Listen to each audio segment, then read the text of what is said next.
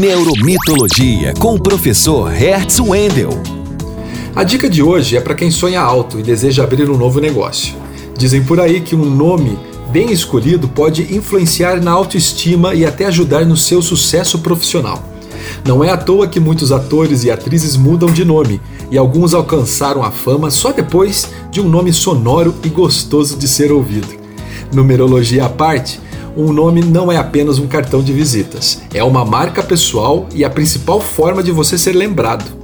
No mundo das marcas acontece a mesma coisa. O processo de escolha de um nome para sua empresa, sua marca ou produto se chama naming e precisa de muita atenção por três motivos.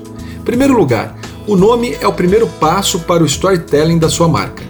Storytelling é a história que você vai construir da sua marca no cérebro do seu consumidor e ela começa pelo nome. Em segundo lugar, o nome deve ser preferencialmente curto, ter personalidade, dizer a que veio, vender uma ideia por si só.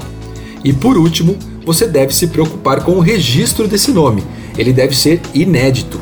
Consulte sites de marcas e patentes. Sempre é possível verificar se já não registraram esse nome. Lembre-se, registre seu nome.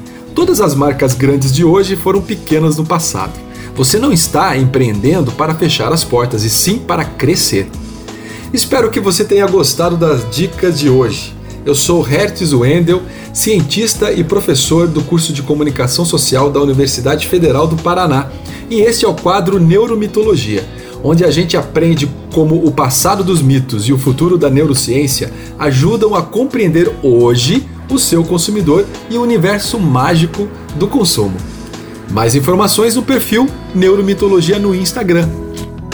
No Instagram, acesse Neuromitologia e saiba como o passado dos mitos e o futuro da neurociência ajudam a compreender o universo do consumo.